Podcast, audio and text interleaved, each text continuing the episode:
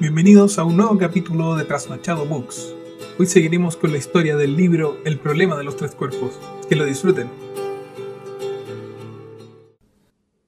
Capítulo 23 Costa Roja 6 Los ocho años que siguieron fueron los más apacibles en la vida de Chi. El horror de la revolución cultural fue alejándose y por fin pudo permitirse respirar más tranquila. Tras completar con éxito las fases de prueba y de ajuste, el proyecto Costa Roja empezaba a acomodarse a la que sería su rutina de funcionamiento habitual, y cada vez quedaban menos problemas técnicos por resolver. Tanto su trabajo como su vida comenzaban a cobrar cierto aire de normalidad. Sin embargo, con el regreso a la calma afloraron en ella emociones férreamente reprimidas durante años a causa del miedo. Ahí empezó su verdadero martirio. Toda clase de recuerdos turbadores resurgieron de sus cenizas para volver a atormentarla con fuego renovado. Quizás el tiempo debería haberse encargado de cicatrizar sus heridas en mayor o menor grado. Así ocurría en el caso de otros muchos que, como ella, habían padecido las calamidades de aquel periodo. De hecho, pensando en el destino de algunos, incluso podía considerarse afortunada. Sin embargo, la suya era una mente científica que se negaba a olvidar y, en lugar de ello, prefirió dedicarse a analizar con fría racionalidad el odio y la locura que la habían hostigado. En realidad, Llevaba reflexionando sobre la maldad humana desde que leyó Primavera Silenciosa, de Rachel Carson. Ahora, a través de Yang Wei-ning, con quien empezaba a tener un vínculo más cercano, y con el pretexto de reunir una biblioteca de consulta, estaba adquiriendo numerosos clásicos de la filosofía y la historia en lenguas extranjeras, que devoraba con pasión la sangrienta historia de la humanidad le resultaba tan aterradora como fascinante, y las agudas reflexiones de los filósofos clásicos la ayudaban a desentrañar los aspectos más oscuros, pero también fundamentales, de la naturaleza humana. El alcance de la desquiciada irracionalidad del hombre llegaba incluso hasta Pico Radar, aquel oasis suyo tan alejado de todo y había descubierto que el bosque que se hallaba al pie del precipicio estaba siendo arrasado por quienes en su día fueron sus compañeros. A diario veía aparecer nuevas parcelas de tierra desnuda. Parecía como si a las montañas del Gran Kingán les estuvieran arrancando la piel. Más tarde, cuando las parcelas se extendieron y comenzaron a conectarse hasta que formaron un todo, fueron los pocos árboles supervivientes los que resultaron anómalos. Además, los fuegos que se encendían en los campos desnudos, como parte de las técnicas de tala y quema, convirtieron Pico Radar en un refugio para los pájaros, que huían de las llamas con las alas chamuscadas. Sus chillidos se oían por toda la base. A nivel global, la locura de la raza humana alcanzó su cenit histórico. La Guerra Fría estaba en su apogeo. Los misiles nucleares, con capacidad de destruir la Tierra diez veces, esperaban a que les llegara el turno, en silos repartidos por dos continentes, o en las entrañas de submarinos fantasmales que patrullaban el fondo de los mares. Un solo sumergible de la clase Lafayette, o Yankee, almacenaba suficientes para destruir cientos de ciudades y matar a cientos de millones de personas. Pero la gente normal seguía con su vida como si nada ocurriera. Como astrofísica, y se oponía con firmeza a las armas nucleares. Para ella, un poder de esa magnitud debía pertenecer únicamente a las estrellas. Lo argumentaba siendo plenamente consciente de que en el universo existían fuerzas aún más terribles, agujeros negros, antimateria y muchas otras realidades de una fuerza tal que, comparada con ellas, una bomba termonuclear parecía la llama de una vela. estaba convencida de que el mismo día en que el hombre llegase a dominar alguna de aquellas otras fuerzas, el mundo se desvanecería. Frente a la locura, la racionalidad no tenía nada que hacer. A los cuatro años de su ingreso en Costa Roja, Yi Chi se casó con Yang Weining. Él la amaba de verdad. Por su amor renunció a su futuro. A medida que la fase más encarnizada de la revolución cultural fue quedando atrás, el clima político se había vuelto realmente pacífico. Yang no fue perseguido por casarse con ella. Sin embargo, el hecho de haber elegido a una mujer sobre la que en su día había pesado la grave acusación de ser contrarrevolucionaria, le granjeó la etiqueta de políticamente inmaduro y terminó costándole el puesto de ingeniero jefe. La única razón por la que ambos pudieron seguir viviendo en la base en calidad de simples técnicos fue porque todo el mundo dependía de sus conocimientos acerca de todo para ella, aceptar la propuesta de matrimonio fue principalmente un acto de gratitud. De no haber sido porque él se empeñó en llevarla a aquel refugio alejado de los tumultos del mundo, justo cuando pasaba por su peor momento, y seguramente no seguiría con vida. Yang era un hombre de gran talento y amplia cultura que no le desagradaba, pero hacía tiempo que su corazón había quedado reducido a un montón de cenizas que la llama del amor difícilmente volvería a encenderse. Sus reflexiones acerca de la naturaleza humana y la pérdida de motivación en el proyecto Costa Roja la hicieron caer en una nueva crisis espiritual.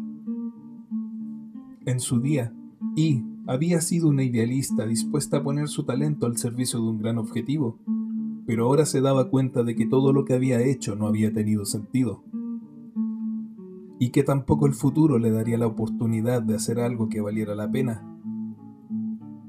Conforme este estado mental persistía, comenzó a sentirse ajena al mundo, como si no perteneciera a él. Le parecía estar vagando en terreno hostil.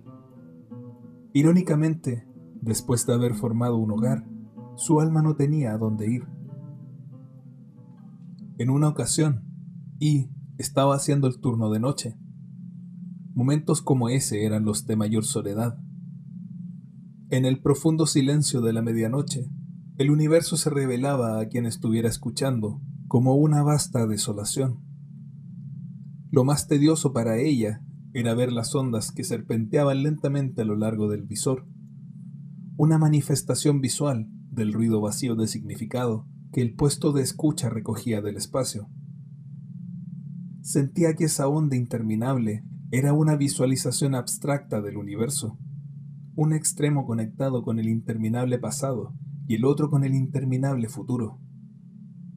En medio, nada más que subidas y bajadas aleatorias, fruto del puro azar, sin vida, sin seguir un patrón, los picos y los valles a diferentes alturas, como granos de arena desiguales, toda la curva como un desierto unidimensional, hecho de todos los granos de arena alineados, solitario, desolado, tan largo que resultaba intolerable. Uno podía seguirlo y avanzar o retroceder tanto como quisiera, pero nunca encontraría el final. Aquel día, sin embargo, y advirtió algo extraño al observar la onda en el visor. Discernir a simple vista si una onda contenía o no información resultaba difícil incluso para un experto. Pero ella estaba tan familiarizada con el ruido del universo que al instante supo ver que esa que tenía delante poseía algo más. Su fina curva serpenteante parecía dotada de alma. Tuvo la certeza de que alguna clase de inteligencia modulaba aquella señal de radio. Corrió a ponerse ante otro monitor para consultar el grado de inteligibilidad que el ordenador había asignado a la señal. Inmediatamente, aparecieron 5A en la pantalla. Ninguna de las señales de radio recibidas a lo largo de la historia de Costa Roja habían pasado de la C. La A significaba que la probabilidad de que la transmisión contuviera información inteligente superaba el 90%. Que la máquina hubiera asignado a aquel mensaje una A quintuplicada era un hecho completamente extraordinario, pues significaba que estaba codificado con el sistema de codificación autointeligible de Costa Roja. Puso en marcha el sistema de descodificación de Costa Roja. Aquel software trataba de descifrar señales de una inteligibilidad de B o superior. En el tiempo que llevaba el proyecto Costa Roja, no había sido usado en situación real ni siquiera una vez. De acuerdo con los datos obtenidos en las pruebas, el proceso de descodificación de una transmisión que se creyera portadora de un mensaje podía requerir desde varios días hasta incluso unos meses. Y, por si fuera poco, el resultado casi siempre era un fracaso. Sin embargo, en cuanto el programa abrió el archivo que contenía la transmisión original, apareció una ventana indicando que se había completado la descodificación. Iwen Chi abrió el archivo resultante y, por primera vez en la historia, un humano pudo leer un mensaje procedente de otro mundo. Su contenido escapaba a lo que cualquiera pudiese haber imaginado. Se trataba de un aviso repetido tres veces. No contestéis, no contestéis, no contestéis todavía agitada por la excitación y también algo confusa, y hizo que la máquina descifrara un segundo mensaje. Este mundo ha recibido vuestro mensaje. Se dirige a vosotros un pacifista que lo habita. Para vuestra civilización, es una suerte que yo haya sido el primero en leer vuestro mensaje. Os lo advierto. No contestéis, no contestéis, no contestéis. Sois una entre 10 millones de estrellas que hay en la misma dirección. Siempre que no respondáis, este mundo seguirá siendo incapaz de determinar vuestra ubicación. Si lo hacéis, estaréis revelando vuestras coordenadas y vuestro mundo será invadido. No contestéis, no contestéis, no contestéis.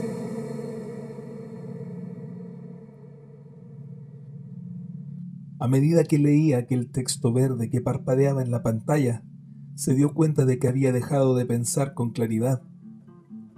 Aturdida por la emoción, solo fue capaz de concluir lo siguiente. Apenas habían pasado nueve años desde que envió su mensaje al sol. Luego, su fuente de origen debía de estar a cuatro años luz de distancia. Así que la única posibilidad era que procediese del sistema estelar más próximo a la Tierra, Alfa Centauro. El universo no era un desierto desolado, no estaba vacío. El universo estaba lleno de vida. Los humanos estaban demasiado ocupados dirigiendo su mirada al extremo opuesto del vasto universo para darse cuenta de que la vida inteligente se hallaba en las estrellas más cercanas. Volvió a fijar la atención en la onda que aparecía en la pantalla. La información seguía fluyendo desde el universo hasta la antena de Costa Roja abrió otra interfaz y procedió a descifrar en tiempo real. Los mensajes comenzaron a aparecer de inmediato. A lo largo de las cuatro horas que siguieron, y descubrió la existencia de Trisolaris, conoció la civilización que renacía una y otra vez, y comprendió su plan para migrar a otra estrella. A las cuatro de la mañana, la transmisión procedente de Alfa Centauro llegó a su fin. El descodificador seguía funcionando, aunque inútilmente, ya solo daba una retaíla de galimatías. Una vez más, el ruido del universo era lo único que alcanzaba a oírse en Costa Roja. Sin embargo, y sabía que lo que acababa de vivir no era un sueño. El sol era realmente una antena amplificadora entonces, ¿por qué no había recibido ningún eco en el experimento que había realizado hacía algo más de ocho años? ¿Y por qué los gráficos de onda del estallido de ondas de Júpiter no concordaban con los de la radiación recibida minutos después desde el Sol? Más tarde hallaría varias explicaciones posibles. En el caso de su primer interrogante, Una de las posibilidades era que la oficina de comunicaciones de la base fuese incapaz de recibir ondas de radio a aquella frecuencia. Otra, que quizá la oficina sí hubiera recibido el eco, pero lo hubiese descartado al comprobar que sonaba como ruido. En cuanto a su segundo interrogante, era posible que cuando el sol amplificó las ondas de radio, les hubiera añadido otra, muy probablemente periódica, que el sistema de descifrado extraterrestre podría filtrar con facilidad, pero que a ella, a simple vista, le hizo creer que los gráficos de onda de Júpiter y del Sol eran totalmente distintos. Años más tarde, tras abandonar Costa Roja, llegaría a confirmar esta última sospecha, pero había sido una onda sinusoidal. Escudriñó con la mirada hacia todas las direcciones en la sala había otras tres personas. Dos de ellas charlaban en un rincón y la tercera roncaba delante de un terminal. En la sección de análisis de datos del sistema de monitorización, solo los dos monitores ante los que ella estaba podían mostrar el grado de inteligibilidad de la señal y acceder al sistema de descodificación, actuando con sigilo para pasar inadvertida pero también con rapidez. Envió todos los mensajes recibidos a un directorio invisible con encriptación múltiple. A continuación, copió un segmento de ruido recibido el año anterior, en el lugar de la transmisión recibida en las últimas cinco horas, a fin de suplantar esta última. Finalmente, desde la terminal, colocó un breve mensaje en el buffer de transmisión de Costa Roja, se levantó y abandonó la sala de control de monitorización principal. Fuera, un viento poderoso y gélido rozaba sus mejillas encendidas. El amanecer comenzaba a iluminar el cielo hacia el este. Siguió el camino empedrado que conducía a la sala de control de transmisión principal. Por encima de ella se erigía, silenciosa, la antena de Costa Roja. Parecía la palma de una gigantesca mano que se abría al universo. La luz del alba convertía al guarda de la puerta en una mera silueta. Como de costumbre, no prestó atención ahí. La sala de control de transmisión principal estaba mucho menos iluminada que la de control de monitorización principal. Después de abrirse paso entre varias filas de equipamiento informático, estuvo frente al panel de control accionó con rapidez alrededor de una docena de interruptores y el sistema comenzó a calentar. Los dos hombres que hacían guardia al lado del panel la miraron con expresión somnolienta. Uno de ellos observó el reloj de la pared y se dispuso a seguir durmiendo. El otro se dedicó a hojear un periódico visiblemente manoseado. Y solía probar el equipo antes de cada transmisión. A pesar de haberse presentado con demasiada antelación, la transmisión no estaba prevista hasta tres horas más tarde. Calentar un poco antes tampoco era tan raro.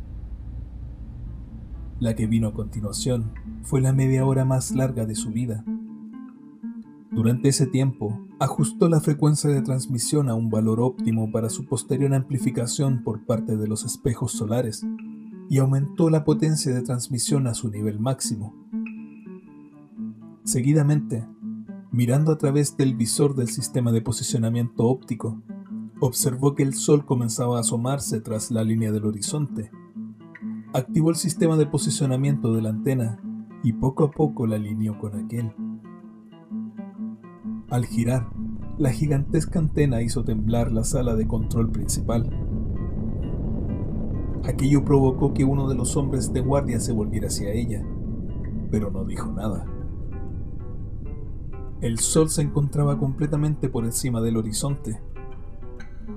El punto de mira del sistema de posicionamiento de Costa Roja apuntaba a su borde superior, a fin de compensar el tiempo que tardaría la onda de radio en viajar hasta él. El sistema de transmisión estaba listo. El botón de transmisión era un rectángulo similar a la tecla espacio de un ordenador, salvo que era rojo. Los dedos de I estaban a punto de rozarlo. El destino de toda la raza humana pendía en ese momento de aquellos finos dedos. Sin el menor titubeo, y presionó el botón. ¿Qué haces? Le preguntó uno de los hombres de guardia, aún medio adormilado. Ella sonrió sin decir nada mientras presionaba un botón amarillo para que la transmisión se detuviera. Acto seguido, movió la antena para que apuntase a otro sitio, se puso de pie y se marchó. El hombre miró el reloj. Era la hora en que terminaba su turno. Cogió el dietario con intención de dejar constancia de que I había estado usando el sistema de transmisión. Al fin y al cabo, se trataba de algo fuera de lo normal. Sin embargo, al comprobar la cinta, vio que apenas había transmitido durante tres segundos. Volvió a dejar el dietario en la mesa y, bostezando, se caló la gorra y salió de allí. El mensaje que en aquellos momentos volaba de camino al sol decía, Venid, yo os ayudaré a conquistar este mundo. Nuestra civilización ya no es capaz de resolver sus problemas por sí misma. Necesitamos la intervención de vuestra fuerza.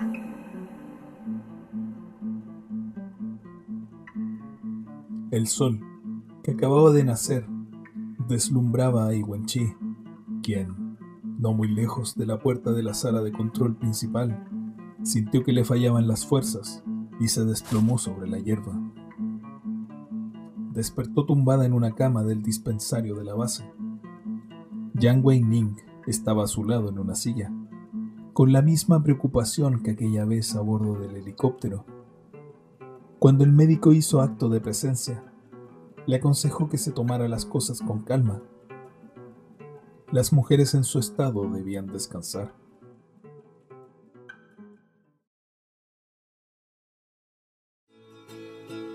Aquí termina el nuevo capítulo de Trasnochado Books. Recuerde dejar un me gusta, compartir y suscribirse a nuestro canal. Síganos en Facebook. Hasta la próxima.